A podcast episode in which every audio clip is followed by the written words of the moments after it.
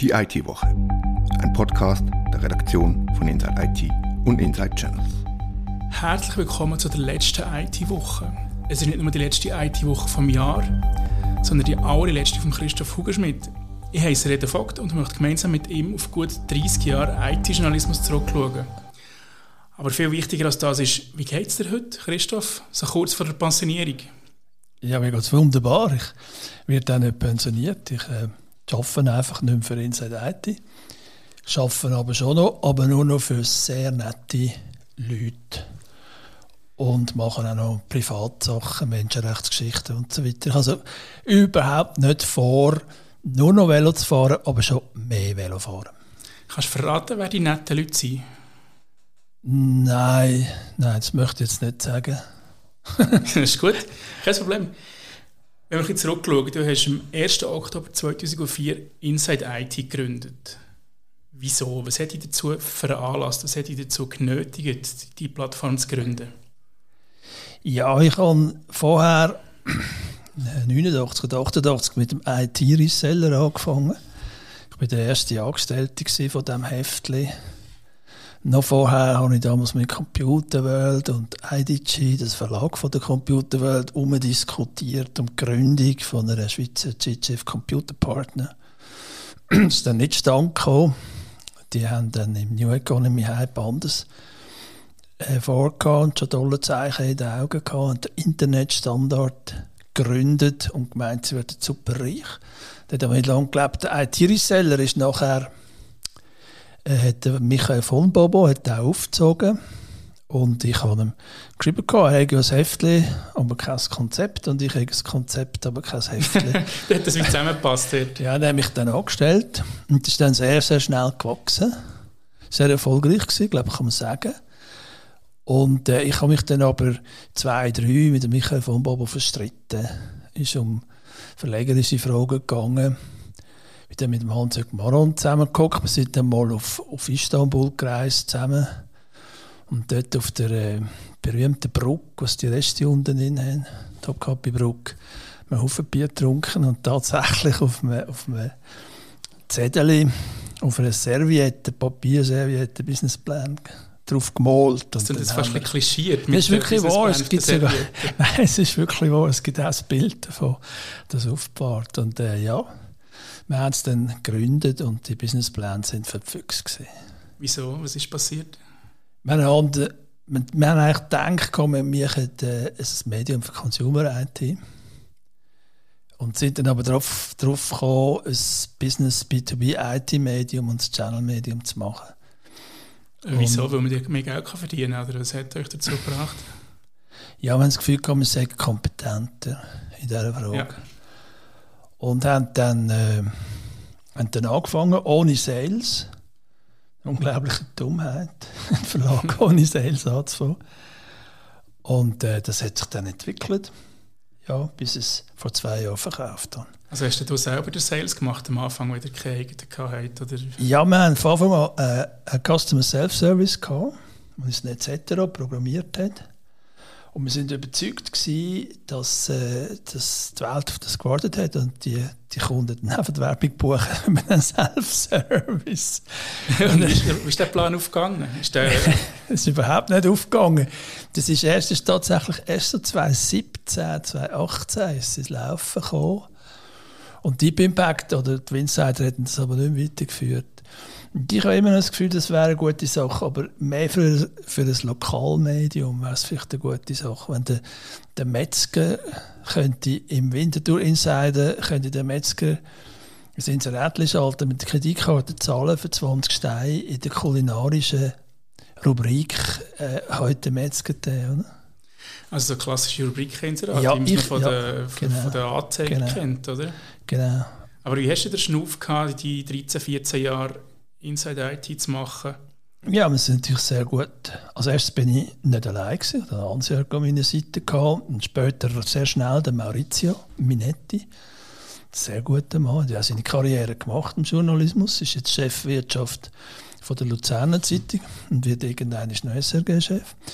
äh, sicher, das ist gut. Äh, wir sind nicht allein gewesen und wir haben natürlich immer den Support von den Sponsoren. Das war immer sehr wichtig. Gewesen. Also bevor wir den Laden gegründet haben, bin ich zum, zum Andi Knöpfli gegangen. Äh, das war damals der Chef von Sun Schweiz gesehen und hat gesagt, Andi, du musst mich, du musst mich unterstützen, hilf mir. Ich will die Firma gründen, ich will ein gescheites Online-Medium machen, wirklich Journalismus machen. Der hat eine gute Idee gefunden und hat nachher diverse Leute angerufen, dass sie mir helfen sollen. Alles ABZ, Marc Schneider damals, äh, der Netzetter, Ergon. Und die haben das auch eine gute Idee gefunden und das gemacht.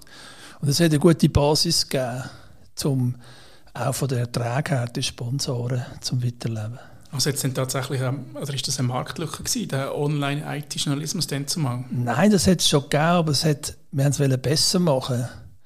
Die Netzwoche hat es schon gegeben, das sind sehr erfolg, recht erfolgreich gewesen aber so ein bisschen Verlautbarungsjournalismus und ein anderes Geschäftsmodell. Die haben ihre, wie sie heute noch haben, ihre Awards und ihre Themenpublikationen. Dort haben sie Geld verdient. Und der, die, die Online-News sind mehr einfach die Präsenz gewesen. Und wir wollen mit Online-News und Werbung Geld verdienen und mit exklusiven Geschichten, wenn wir wirklich überzeugt sind, dass das mit dem Print, die Fachmedien, dass die Zukunft haben. Ja, Print ist einfach zu langsam, meiner Meinung nach. Du, du kannst nicht eine gute Exklusivstory in einem Print-Magazin bringen, wo nachher je nachdem noch eine Woche muss warten bis zum Druck. Dann ist die Story schon wieder um die Ecke. Print ist einerseits langsam und andererseits halt relativ teuer zum Herstellen.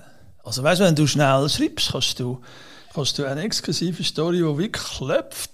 Du führst drei Telefon oder vier, Ratter ist sie oben und dann ist es aus. Du kannst sehr schnell sein. Du musst nicht layouten, du musst nicht auf die Länge schauen. Das Inserat und sich selber rein. Im besten Fall, ja. Also wenn es hat, wenn es Welli hat. Ja. Die sind schon dort, oder? Und so. Das ist viel billiger zu machen, wenn du eine gute Plattform hast. Und wir sind überzeugt, dass wir die Welt mit dem Self-Service revolutionieren können und haben wirklich gedacht, wir würden europaweit so Insights, Inside ITs machen also Inside IT AT, Inside IT pff, irgend Rumänien, Ungarn. Und mit dem Self-Service die Medienwelt revolutionieren, das ist dann nicht genau so gekommen. Und wenn du jetzt zurückschaust, wie bist du zufrieden mit der Entwicklung von Inside IT vom Start im 2004 bis heute? Ja, das ist jetzt eine schwierige Frage. Ich finde, wir sind lustiger gesehen, 2-4. Also, ihr müsst lustiger sein finde ich, ein bisschen frecher auch wieder. Ja. Da, hat, da hat das die Zeit, wo, wo der Marcel Gamma nachher Chefredakteur war und sehr auf Seriosität und, und gesetzt hat und so, das habe ich keine so gute Idee gefunden. Ich finde, ihr müsstet lustiger sein. Ich habe Mühe mit dem, eurem Umgang mit Bildern, also wo Deep Impact hat. Da habe ich Mühe. Ich finde aber auch, es ist... Äh, Vieles ist viel professioneller. Die Newsletter kommen viel schöner daher und so weiter.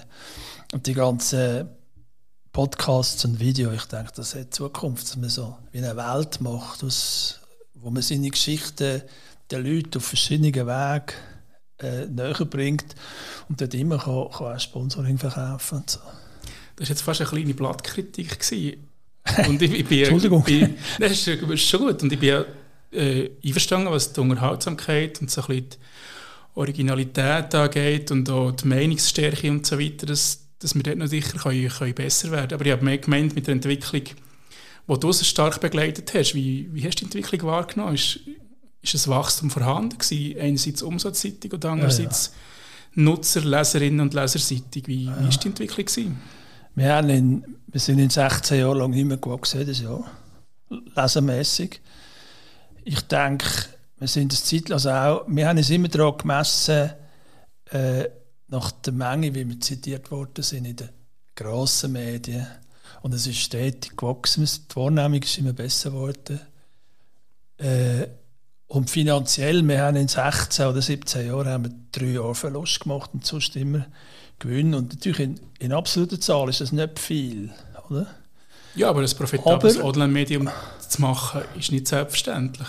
Aber wenn ich in Prozent vom Umsatz gerechnet habe, also wir haben nämlich 10, 15 Prozent vom Umsatz rein Gewinn gemacht, aber wirklich rein rein, nicht irgendein EBITDA, pipapo, sondern Geld, das liegen geblieben ist im Frank.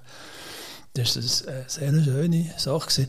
Wir haben aber erst relativ spät wirklich angefangen, ein bisschen bessere Löhne zu zahlen. Wir haben am Anfang uns selber sehr schlechte Löhne gezahlt. Es hat sogar Einheitslohn gegeben am Anfang. Also Ja, das, was, Ja, was sich die Republik gebrüstet hat. Ja. Genau, das, was sich die Republik gebrüstet hat damit, hat, habt ihr schon 2004 gemacht. Ja, ja, das haben wir immer gehabt. Ich, ich verstand einfach nicht, wieso ein junger Mensch soll weniger Lohn kriegen als ein alter Sack. Das verstand ich nicht. Ja, im, im Prinzip braucht er sogar noch mehr, je nachdem, oder? Muss Ja, mehr Ausgang Kind und hat- so. Was wir gemacht haben, was wir gemacht haben, ist, dass wir, wir relativ tiefe Löhne gehabt, aber wir haben das Kindergeld von uns aus verdoppelt.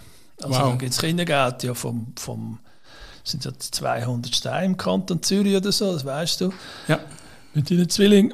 Und wir haben dann 400 daraus gemacht und der Mauri hat dann gerade drei Buben produziert. Also, Hat das Geld geschmeckt. nein, nein. Aber so hätte der Mauri überhaupt können Kinder haben und bei uns arbeiten. Das Ja. wäre dem möglich gewesen. Wenn wir jetzt ein auf die Entwicklung von der Branche zurückschauen, was, was sind aus deiner Sicht die, die wichtigsten Entwicklungen seit, sagen wir, seit den 2000er Jahren oder Anfang 2000? Ja. Äh, sicher Kommunikation. Also, dass es überall Computer hat. Es gibt ein Wort, wo eine Zeit lang ist es umgeschlägt worden. Ich habe es leider nie richtig gelernt auszusprechen. Ubiquitous Computing, also das überall Computing, das ist wirklich eingetroffen. Es ist wie immer, zuerst redet man davon, so 2,4, 2,5, 2,6 hat es eine Million Vorträge gegeben, das käme, das sage jetzt schon und so weiter. Und das war natürlich überhaupt nicht Sache. Gewesen. Und heute sind Computer wirklich an jedem Ort. Und die sind immer bei mir mit dem Smartphone und der Verbindung mit der Cloud. Und das, denke ich, ist eine, hat extreme Veränderung gebracht, wie wir leben und wie wir arbeiten. Und damit verwandt vielleicht so verteilt zu arbeiten. Oder? Ich komme jetzt Ja. ins Büro, es ist niemand da und trotzdem, das Inside IT wird produziert. Oder? Und das ist nicht so, gewesen, als wir angefangen haben. Das, das, das verteilte Schaffen und Cloud Computing, dass man auch überall auf seine Daten kann zugreifen kann. Alle, wenn wenn es gut organisiert ist. Die, die Dossiers, die Systeme, wo man kann Prozess in einer Cloud abbilden kann. Und alle haben immer das zur Verfügung, was sie brauchen, egal ob sie im Zug sind oder, oder im Flugzeug oder wo auch immer, oder daheim oder im Büro. Und viel von dem, was du jetzt gesagt hast, ist, ist erst in den letzten fünf, sechs Jahren passiert, sage ich jetzt mal. Und was war denn vorher? Gewesen? Ja, nein, man hat schon immer, Tempo hat schon angezogen, oder nicht? man hat schon immer davon geredet. Ich habe es nachgelesen. 2005 habe ich einen Artikel geschrieben, dass, dass Abacus lanciere Digital ERP. Oder die haben angefangen von dem reden, dass man überall her Zugriff auf die Daten hat. Das hat es natürlich vorher schon gegeben, einfach für Kleinfirmen, eher nicht und nicht für einzelne Leute. Aber es hat die Grosssysteme gegeben, wo du, aber hast schon müssen im, im Büro sein, hast müssen ein Terminal haben, so und zum, aber dort haben auch die, also die Leute, am- die, gleich- verschiedene Leute an den gleichen Daten gleichzeitig können arbeiten. Das sind die Grosscomputer. gewesen. Ja, was ich noch denke, ist, was sich total verändert hat, sind die Lieferketten, der Aufstieg von China. Und das ist wegen Informatik möglich geworden. Oder? Dass man heute ein Spielzeug nicht kostet, weil es in China in Risiken von Robotern hergestellt wird. Äh, Ja, unter anderem Roboter, ja. ja. Oder Kind. Ja, genau. Das hat, das hat mit Informatik zu tun. Die hat das möglich gemacht. Und da die ganzen Produktionsprozesse sind völlig anders geworden. Das Just-in-Time-Zeugs, wo man jetzt ja darunter gelitten hat, oder? Das, das äh, zum, zum Kosten sparen kommt das Teil, wo man zum Beispiel in einen Zug einbaut, kommt erst einen Tag vorher an. Das gibt kein Lager mehr, wo man muss kaufen muss, sondern das sind ganz fein taktete Lieferketten und das wird ja dann mit Industrie 4.0 wird das noch krasser, weil die Teile werden auch noch individuell sein. Das berühmte Losgröße 1, das da kommt. Ja, und jetzt kommen die Angriffe auf die Lieferketten. Von dem Ja. habe ich in diesem Jahr zumindest zum ersten Mal so richtig gelesen, dass so Experten davor waren, dass das das nächste große Ding ist, dass äh, das Supply Chain Security, das ist enorm wichtig Ja, das ist aber etwas anderes gemeint. Das hat mit dem, was ich jetzt sage, die Supply Chains nichts zu tun, was ich in der Industrie sehe, sondern die Supply Chains Security sind Angriff auf die Supply Chain von Software. Also der SolarWinds-Angriff ist ein SolarWinds hat ein Update verteilt an seine Kunden und dieser Update war versucht. Und jetzt haben wir auch Angst, dass zum Beispiel äh, Geheimdienste in Platinen, die auch zum Teil in China hergestellt werden, die chinesischen Geheimdienste dort einen Chip drauf tun, wo sie alles können absaugen können oder das, was sie wollen, können absaugen äh, Das könnten, könnten natürlich auch andere Länder, wo das Zeug hergestellt wird, machen oder auch machen. Das sind die Supply Chain Angriffe in die Herstellung von der Software und Verteilung von der Software, dass Malware drin ist. Und das potenziert natürlich das Potenzial von einem Angreifer. Definitiv, ja. Und wenn du davor redest, dass, dass Chinesen Chips implementieren, heisst das ja, dass die totale Überwachung eigentlich möglich wird oder Realität ist vielleicht sogar. Das ist jetzt schon. Das muss nicht unbedingt in China sein, das kann auch in den USA sein. Sehr viele Netzwerkkomponenten kommen aus den USA. Und äh, der Edgar Snowden hat das sehr aufdeckt, wie viele Daten schon abgesogen werden durch die amerikanischen Geheimdienste. Ich glaube, er heißt Edward, aber sonst ist natürlich absolut, Edward absolut recht, ja, das ist so. Und die ja. Aufgabe von Journey oder die Aufgabe von einem, oder zumindest, wie soll ich dem sagen, ein guter Journey deckt ab und zu mal so eine coole Story auf, eben wie die vom Snowden zum Beispiel. Oder was sind deine wichtigsten Stories die du in deiner Zeit als, als IT-Journey gemacht hast? Ja, also im Snowden kann ich schon nicht vergleichen. Aber ich habe, wir haben schon ein paar lässige Stories gehabt. Oder? Am 1. Oktober 2004, wo wir die Firma mit, mit einer Party gestartet haben, wir machen immer Partys, gute Partys, ist Kernkompetenz von uns. Selten, aber gut. Auf jeden Fall haben wir eine Story lanciert, äh, dass Bison ihren Pilotkunden verloren haben. Und das ist eigentlich der Anfang von einer Geschichte, die Bison Phenogas-Skandal, der mich bis zuletzt begleitet hat, spätestens 2016, längstens 2016 begleitet hat. Äh, das ist die Fenaco-Gruppe, das ist die riesige landwirtschaftliche Genossenschaft, wo Landi dazugehört und Agrol und weiss der Teufel noch wer. Und die waren eben der Pilotkunde. Und die haben eine eigene Softwarefirma gehabt, Bison, die geheissen. Okay. Und die Bison haben einen Pilotkunden gehabt, das, das ist Ottos Warenposten vom Otto Ineichen. Ja, das ist der, glaube ich. Das war so ein der Digitalisierungsguru, der Modernisierungsguru. Und die sind ausgestiegen aus diesem Projekt. Das war eigentlich ein klarer Hinweis, gewesen, dass das nichts ist. Die Software nie wird entstehen. Das haben wir dort eigentlich schon können sehen Fenoco hat an diesem Projekt festgehalten und noch etwa 500 Millionen Franken verpulvert. Wow. Wirklich. Und das ist schon, das hat mich immer wieder beschäftigt. Wir haben dann immer wieder auch nachgefragt. Und der Rudolf Fehlmann, das ist der Chef gewesen, der Softwarepapst von der Innerschweiz, der Dorfkönig von Sursi, der hat immer gesagt, ja nein, wir, das ist ERP 2.0, nächstes Jahr werden wir im März müssen uns beweisen. Und es ist immer nochmals nächstes Jahr und nochmals nächstes Jahr gesehen. Und Fenoco hat jedes Jahr so 20, 40 Millionen Franken Darlehen an befreundete Firmen abgeschrieben. Und das in der, im Jahresbericht haben sie immer ganz klein rechts unten mit sechs Punkt Schrift haben sie es versteckt. ich hatte damals noch gute Augen gehabt und der Mauri und ich haben das gesehen, oder? Und immer wieder auch veröffentlicht und äh, ja, bis es dann endlich, endlich 2015 geknallt hat. Und das war eine exklusive Story, die immer du wieder, bringen Immer wieder. Immer die Leute haben, weil wir mal angefangen haben damit, haben natürlich die Leute immer wieder, wenn sie eine Story hatten, haben sie die uns gebracht. Oder? Ich meine, da sind Sachen passiert, wie das Fenaco als Zwischenlösung für eine Tochterfirma eine SAP-Lösung gekauft hat. Als Zwischenlösung. Und jeder weiß in dieser Branche, das ist Bullshit. SAP ist nie eine Zwischenlösung. Für das ist es viel zu teuer. Und ist das der Grund, dass sie so viel Geld verbrannt haben? Eine halbe Milliarde Franken. Das ist ja Wahnsinn. Ja, das kann man schon. Wenn man, ich, ich meine, Bison hat ein schönes Gebäude gebaut. Bison ist an Zebit gegangen mit riesigen Ständen. Das ist der grösste Schweizer Stand. Der Zebit war Bison. Gewesen. Und es war Potemkinsche Software. Gewesen. Es hat sie nicht gegeben, die Software. Erst 2015 dann haben sie es praktisch als Individuallösung für die Landis eingeführt. Rodolf Fellmann hat die Firma verloren. Später dann in einem anderen Zusammenhang, aber auch in diesem Umfeld zu, zu Gefängnis bedingt verurteilt worden. Das haben wir immer sehr eng verfolgt. Was ja. waren die Konsequenzen für die FENACO? Keine, keine. Das ist, weißt, du musst dir im Klaren sein, FENACO ist Politik. Der Vizepräsident vom Verwaltungsrat von FENACO hat in der Zeit, wo am meisten Geld verbrennt hat, worden ist, hat Ueli Murr geheißen.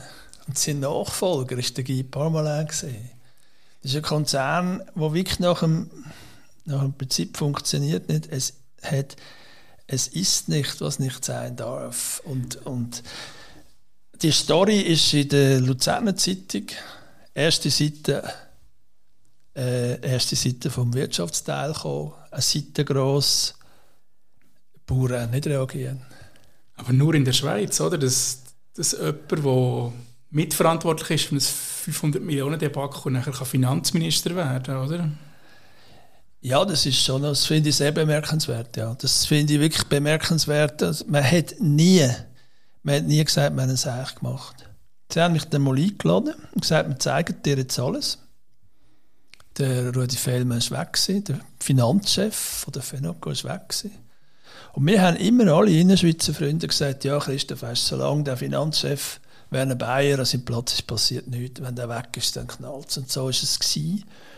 Aber man hat nie wollen zugeben, dass man etwas falsch gemacht hat. Und das Verrückte ist, die Genossenschaften, die Bauern, die haben nicht gefragt.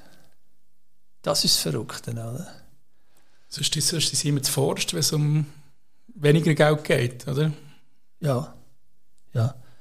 Sie haben nicht nachgefragt und sie haben, und auch mit Software, musst du dir mal vorstellen, eine SVP, wo jede Gemeinsversammlung, wenn eine Gemeinde will Software kaufen sehr wahrscheinlich aufsteht und sagt, wir brauchen das nicht, wir brauchen mehr Garage oder Brücke. Das neumodische Zeug, wir lieber einen Traktor, Zeug, oder? Lieber einen Traktor oder ein, oder ein Schaf kaufen als, als eine neue ERP-Software, oder? Und Fenaco war immer SVP dominiert und trotzdem, das ist, man hat mich nie eingeklagt, man hat nie gesagt, die 500 Kisten stimmen nicht. Man ist einfach ruhig geblieben und es hat auch niemand weiter nachgefragt. Und ist das eine von den Geschichten, die zum meisten Zitierungen geführt hat? Also so eines der wichtigsten Ziele, die du genannt nein, hast? Nein, die ist nicht so wahrgenommen worden. Das ist, den meisten Medien war es zu kompliziert. Gewesen. Und sie mussten mich fragen, um zu erklären, für das, das haben sie doch nicht wollen. Oder zu heikel, je nachdem. Nein, das ist kompliziert. Weißt du, der, der Werner Bayer, der Finanzchef, hat schon in jeder Generalversammlung von der Fenaco Stellung genommen. Und er hat einfach gesagt, das ist billiger, als wenn wir SAP kaufen Wir sind so kompliziert, wir müssen das haben. Und das hat man ihm halt abgenommen. Oder? Aber er hat ja gar nichts gekriegt. Nur das, das ist, ist selbst die anderen Medien haben mir gesagt, hey, der Hugo mit behauptet da etwas. Aber es ist wahr. Was war die Geschichte, die am meisten zitiert wurde? Machst du dich besinnen? Oh, das war ein Todesfall oder irgendetwas. Ein Tod ja, es ist etwas mit einem Todesfall. Oder okay. Irgendein Prominenter. Ja, genau, der Patrick Quinto, der gestorben ist. Das war ein Rekord von immer. Gewesen. Das sind solche Zufälle oder Geschichten, die Deutschland in Deutschland, wenn die Kaiser zitiert hat, jetzt gemacht, bam, Deutschland ist zusammen grösser. Sind sonst Geschichten, die in Erinnerung geblieben?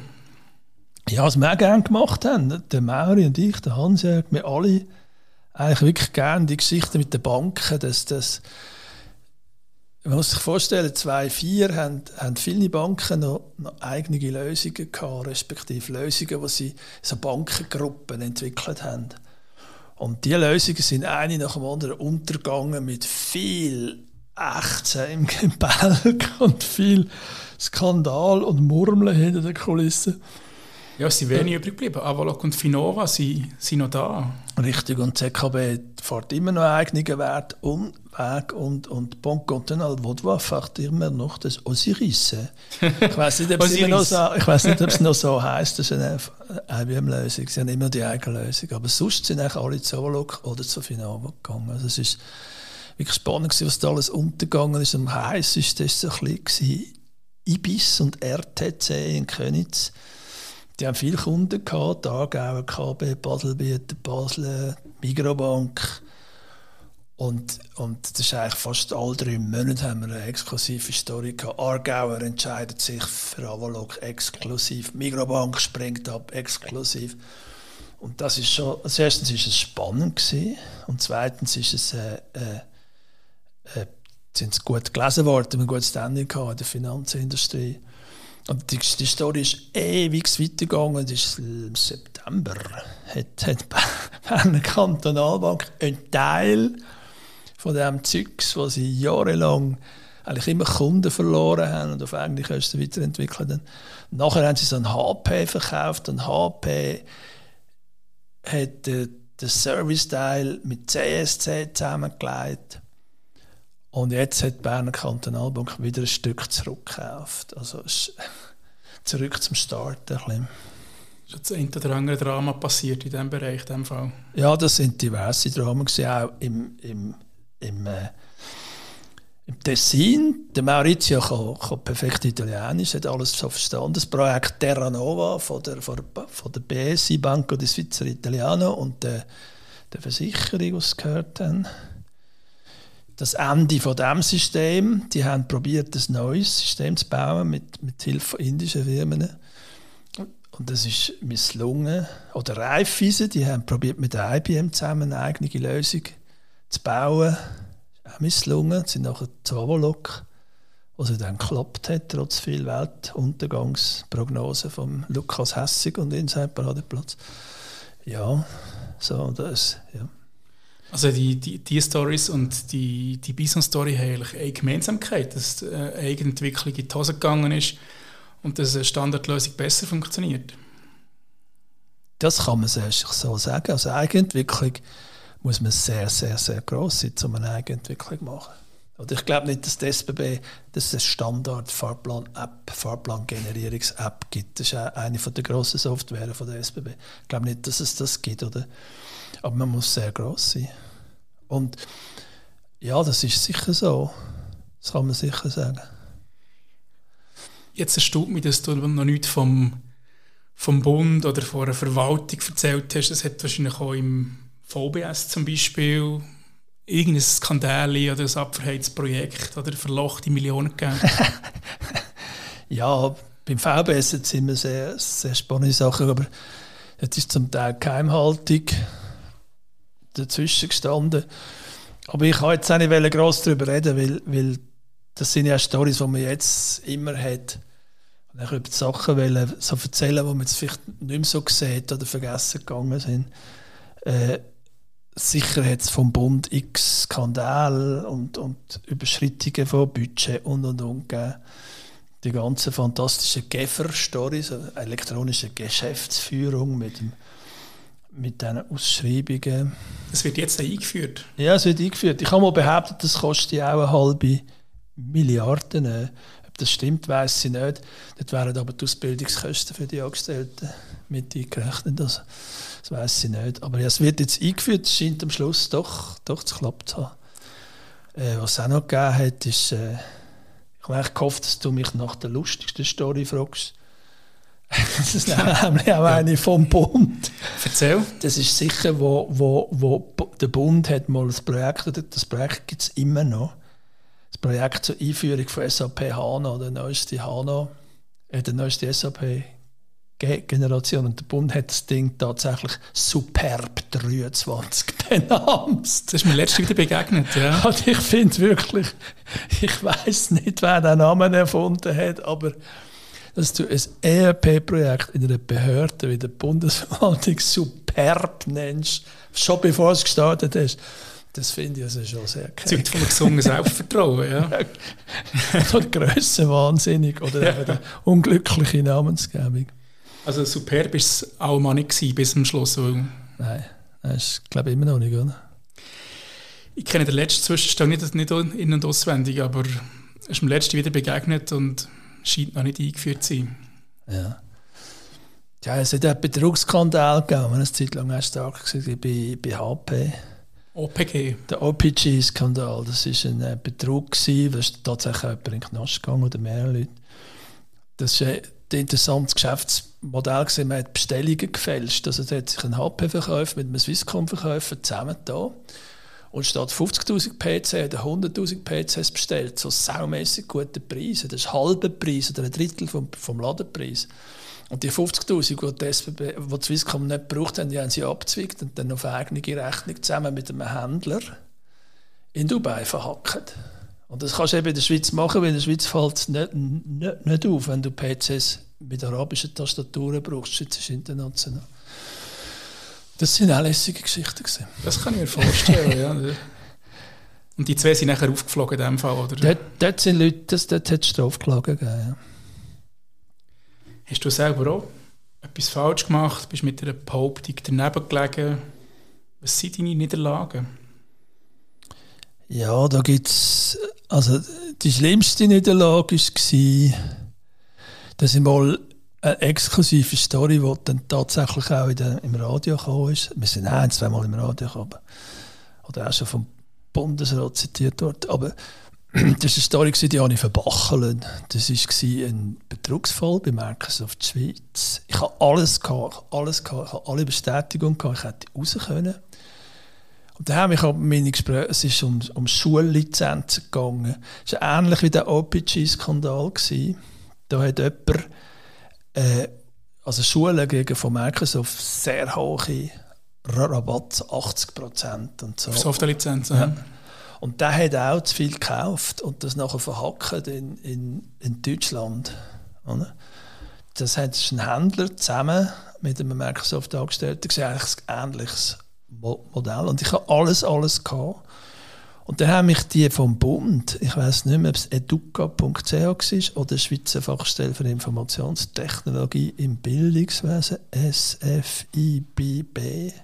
Mhm. Die haben mich dann gesagt, ja, Herr Schmidt, nein, das können Sie nicht machen, wir sind gerade jetzt in Verhandlungen mit Microsoft. Und bitte warten Sie doch, bis wir auch so okay geben. Dann habe ich gedacht, okay, es sind meine Steuergelder.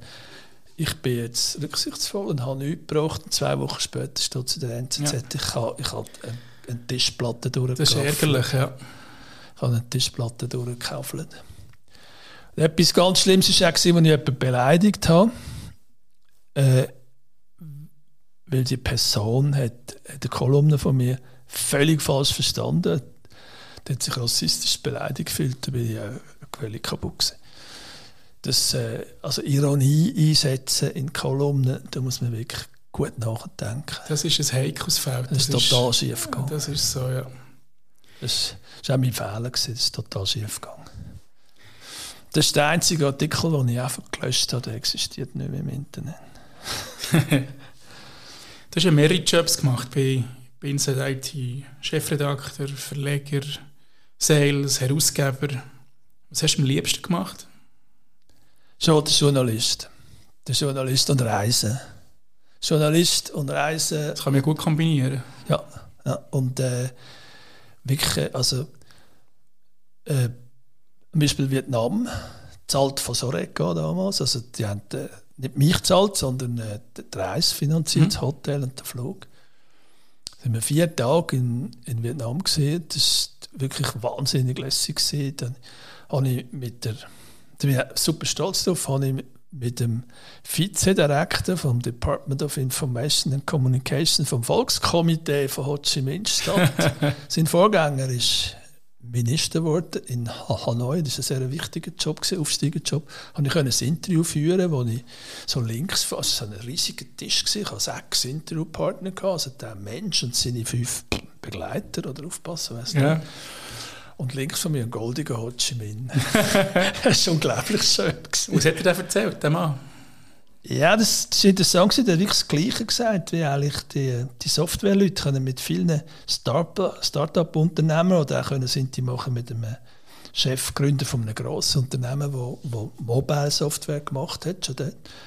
Äh, und die haben eigentlich das Gleiche gesagt, dass sie wollen auf der Wertschöpfung, Wertschöpfungskette nach oben klettern dass sie wollen Software machen und nicht nur einfach Support und dass sie auch von der Textilindustrie weg wollen, Billiglohn und dass sie halt wahnsinnig viel in die Universitäten würden investieren und auch sehr interessiert wären vom hat er wie einen Aufruf gemacht äh, Expats, Flüchtlinge, also Bootsflüchtlinge, Kinder von Bootsflüchtlingen kommen zurückbringen da nachher und werden reich bei uns. Das ist einer von der Hochentiere von der kommunistischen ja. Partei macht bei mir den Aufruf. Das habe ich mega spannend gefunden. Wie viele Exil-Vietnamesen sind von der Schweiz zurückgereist aufgrund von deinem Text? Niemand. Wegen meinem Text wohl niemand, aber es sind schon welche zurück, das weiß ich. Sind diverse zurück. Das Essen ist sehr gut, es ist immer warm und die Leute sind unglaublich freundlich. Ja. Sind dir andere Reisen in Erinnerung geblieben? Ja, viel, viel coole Reisen mit SAP gemacht.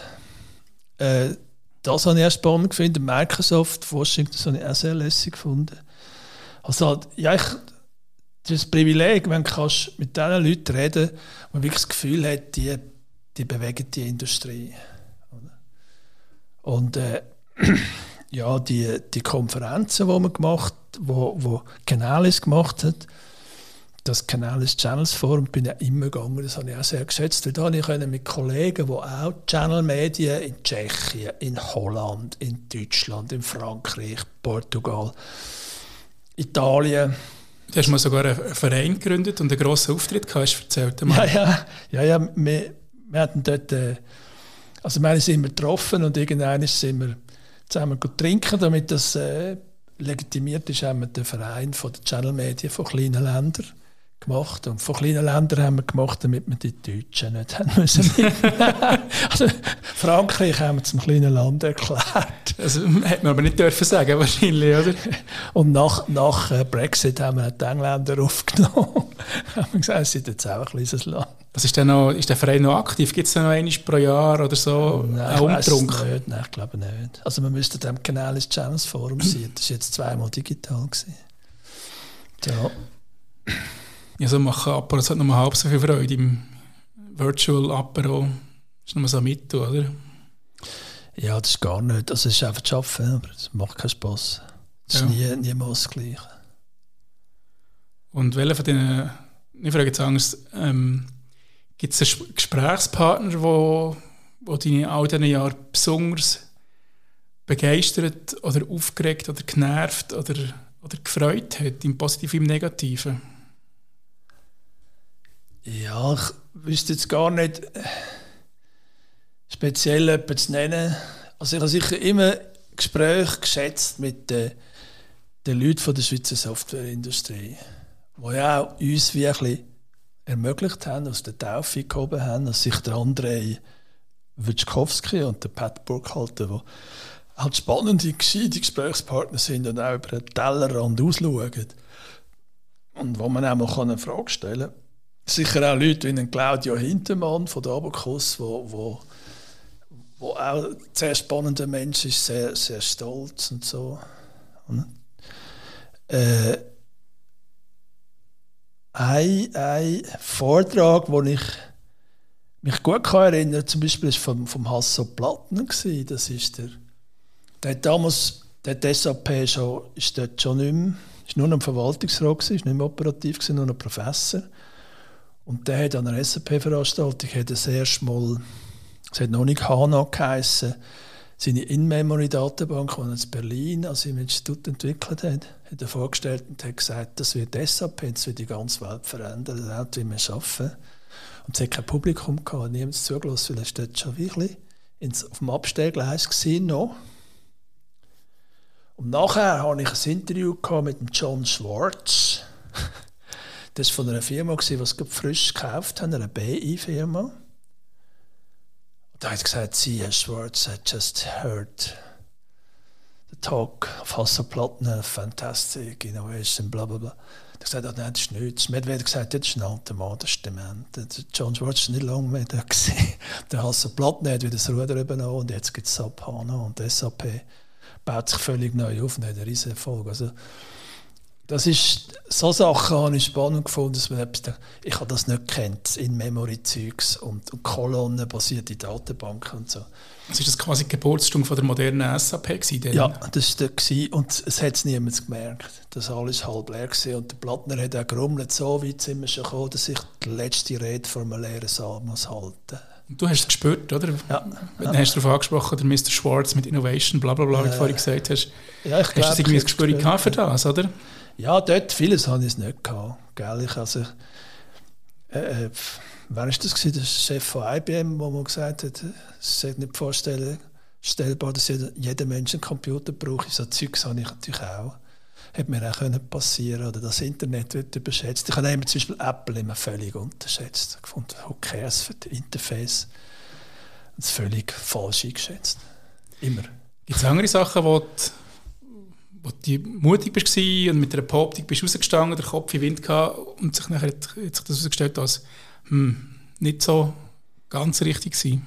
Ja, ich habe mich selbst immer ein bisschen zu sehr, zu sehr begeistern lassen. Oder? Also, zum Beispiel ERP 2.0 oder, oder BPM, Business Process Management das, oder, oder das UML, um, um Unified Markup Language, wo man ja. eigentlich die Idee hat, dass man nicht muss programmieren muss, sondern nur einen Prozess zeichnet und, und Software programmiert dann für einen. Ich bin immer sehr, sehr begeisterungsfähig für so Zeugs. Der Hans war immer da, Brummel, Brummel, das haben wir doch vor zehn Jahren schon mal gesagt. Und wer, du überschätzt das und so. Und bis, da haben mich selbst zu leicht können begeistern Also würde ich sagen, im Nachhinein wäre so eine kritischere Haltung besser gewesen in diesen Sachen? Ja, mehr Fachkompetenz. Das ist einfach schwierig so einem riesigen Thema wie Informatik. Aber das Vielfachkompetenz ist halt schon gut, wenn man viel versteht. Und da ja. hätte ich schon mehr können verstehen. Für das habe ich immer den Hans gehabt. Du kannst mir noch mal Blockchain erklären. Du Hans wie geht es das mit der Public-Private äh, Keys und so? Ich komme nicht raus. das ist ja generell schon ein Problem, dass man nichts weiß, aber alles besser, oder?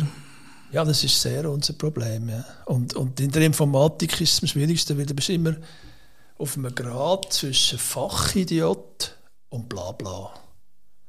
Und Kompetenz Blabla. Und auf diesem Grad musst du immer gehen. Das ist, das ist schwierig. Und da gehst du halt manchmal ab, das ist so. Ich glaube, das lässt sich nicht lösen. Wir haben vorhin über deine, über deine vier Jobs geredet oder fünf. Und welchen von denen hast du am wenigsten gerne gemacht? Der Chef. Der Chef sein von, von, von Team? Mitarbeitern. Ja. Das ich am wenigsten gerne gemacht. Wieso? Ja, ich finde es einfach schwierig. Ich bin, ich bin äh, eines hat mir ein Mitarbeiter, aber noch beim IT Reseller gesagt, ich sage, das war der beste Chef, den ich hatte, was ich je hatte. Aber ich, ich bin recht launisch und das finden die Leute ganz, gar nicht lässig. Ich habe immer behauptet, das stimme nicht, aber vielleicht stimmt es. Und äh, ja, das, auch, das habe ich eigentlich am schwierigsten. Ich kann zwar gut Leute motivieren, aber immer noch die anderen müssen denken und so. Das habe ich schwierig gefunden. Das habe ich am wenigsten gerne gemacht. Das Chef sein, vor allem, wenn ich muss den Leuten sagen, so schaff jetzt mal, mach jetzt das schnell, mach das Gott doch nicht, wie du das machst und so. Immer den Finger drauf haben. Ja, das finde ich mühsam. Verkaufen tue ich echt gerne, vor allem Sponsoring. Nur verkaufen, also so einzelne Inserätchen abverkaufen, alle Leute kaufen mir etwas ab, das schwar, äh, Kaltakquise, habe ich auch nicht schwierig gefunden, sondern eher andere das habe ich auch gerne gemacht, irgendeine Party. Äh, also auch, auch wenn Leute gekommen sind und gesagt haben, Christian, ich habe ein Problem, meine Firma ist super erfolgreich, jetzt sind wir 30 Leute, nächstes Jahr sind wir 60, aber es kennt uns keine Sau, das ist gefährlich. Ich habe gesagt, das ist doch easy, wird Sponsor für uns. Dann sagt die Person, ja, aber was habe ich davon? Ich sage, du hast nichts, aber ich habe Geld. Dann habe ich gesagt, das ist eine super Idee, das mache ich. Super Deal, ja. Gib mir Geld, du hast nichts davon, aber du bist Sponsor von uns. Ja, es hat eben schon doch funktioniert. Also, also für etc. und Ergo hat es ganz sicher funktioniert. Und zwar nicht, dass sie mehr Umsatz gemacht haben, sondern dass wir die Schweizer Softwareindustrie und sie ein bisschen besser gesehen Ja, das ist, das ist Branding, oder? Das ist nicht umsatzgetrieben, sondern Investition, das, das ist schon klar, ja. Aber Branding für eine ganze Branche. Ja. Auch, genau. oder? Das, das, ja, das habe ich auch gerne gemacht. Du bist schon lange Geschäftsführer gewesen, respektive Verleger. Wie, wie hast du das, wie hast du den Laden im Griff gehabt? Eigentlich gar nicht. Die Leute haben einfach gemacht, was, was gut ist. Manche Leute mehr müssen motivieren, andere sind super selbstmotivierend gewesen, wie ich. Wir können niemals antreiben. Äh, es war unterschiedlich. Gewesen. Und klar ist, äh, also nachträglich gesehen, sind wir mit der Zeit ein zu wenig beweglich gewesen. Wir hatten zu viele Bedingungen gehabt, wo wir gemeint haben, wir können sie nicht ändern. Das ist schwierig. Ich glaube, man muss sehr beweglich sein. Und ich denke, das ist jetzt auch mit dem Joel Herde, der Geschäftsführer ist, mit Deep Impact, wo, wo eine eigene Software laden ist und mit dir, das ist jetzt wirklich ein Fortschritt, die Agilität, die jetzt wieder zurückgekommen ist. Jetzt ist es etwa zwei Jahre her, wo, wo du Inside IT verkauft hast. Du hast jetzt noch zwei Jahre mitgemacht, hast unter anderem diesen Podcast hier aufgebaut und hast dich emotional schon ein bisschen verabschiedet von Inside IT jetzt in den letzten zwei Jahren? Oder fängt das erst jetzt richtig an? Nein, nein, das habe ich in den letzten drei Jahren gemacht. Also schon vor dem Verkauf? Ja, weißt du, mit dem, wenn du etwas aufbaust und dann äh, wird das Logo geändert, wird gibt es die Migration, wo ich eben nicht alles gut gefunden habe und so. Und dann tut man sich vom allein ein bisschen abnabeln. Und ich habe das auch wollen. Ich habe ja nichts mehr zu sagen gehabt. Und wenn ich mich dann geistig nicht ein bisschen distanzieren würde, dann wäre ich stockunglücklich. Und ich habe auch, ich glaube zwar, viele Leute glauben, für mich wäre Insolvenz immer das Wichtigste gewesen. Das ist nicht so, schon wichtig, aber für mich ist es immer auch ein Job gewesen. So, auch als Inhaber oder Mitinhaber mit dem Hansjörg zusammen. Es war auch ein Job gewesen, ich habe auch andere Sachen gemacht. Was ist dir wichtig im Leben? Ja, ich habe immer auch so Menschenrechtsarbeit gemacht. Ich habe zwei, vier schon, wenn ich äh, wirklich später bin Mitglied von Menschenrechtsgruppe Augen auf gewesen. und dort habe ich, solange ich ja mögen, ich habe dann irgendwann nicht mehr mögen, ist mir zu viel geworden, habe ich dort mitgemacht und das war mir auch sehr wichtig. Gewesen. Also zum Beispiel Menschenrechte sind mir wichtig. Also bist du generell politisch sehr engagiert gewesen, oder? Oder aktivistisch, kann man sagen? Ja, ich dort, dort, sonst nicht so. Oder nichts, was ich dir möchte erzählen Aber jetzt äh, endet ja wahrscheinlich heute deine Zeit bei, bei Inside IT mit dem Schluss von diesem Gespräch. Und Nein, ich musste ja noch das leider Nein schreiben, hast du gesehen. Also hast du noch nicht gemacht, in dem Fall? Nein, sicher nicht.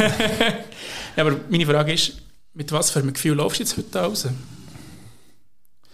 Ja, ich bin, ich bin sehr glücklich, weil, weil es geht weiter. Ich bin sehr glücklich, weil das äh, die Leute sagen, das ist doch dein Baby. Das ist sicher nicht mein Baby, das ist nicht biologisch.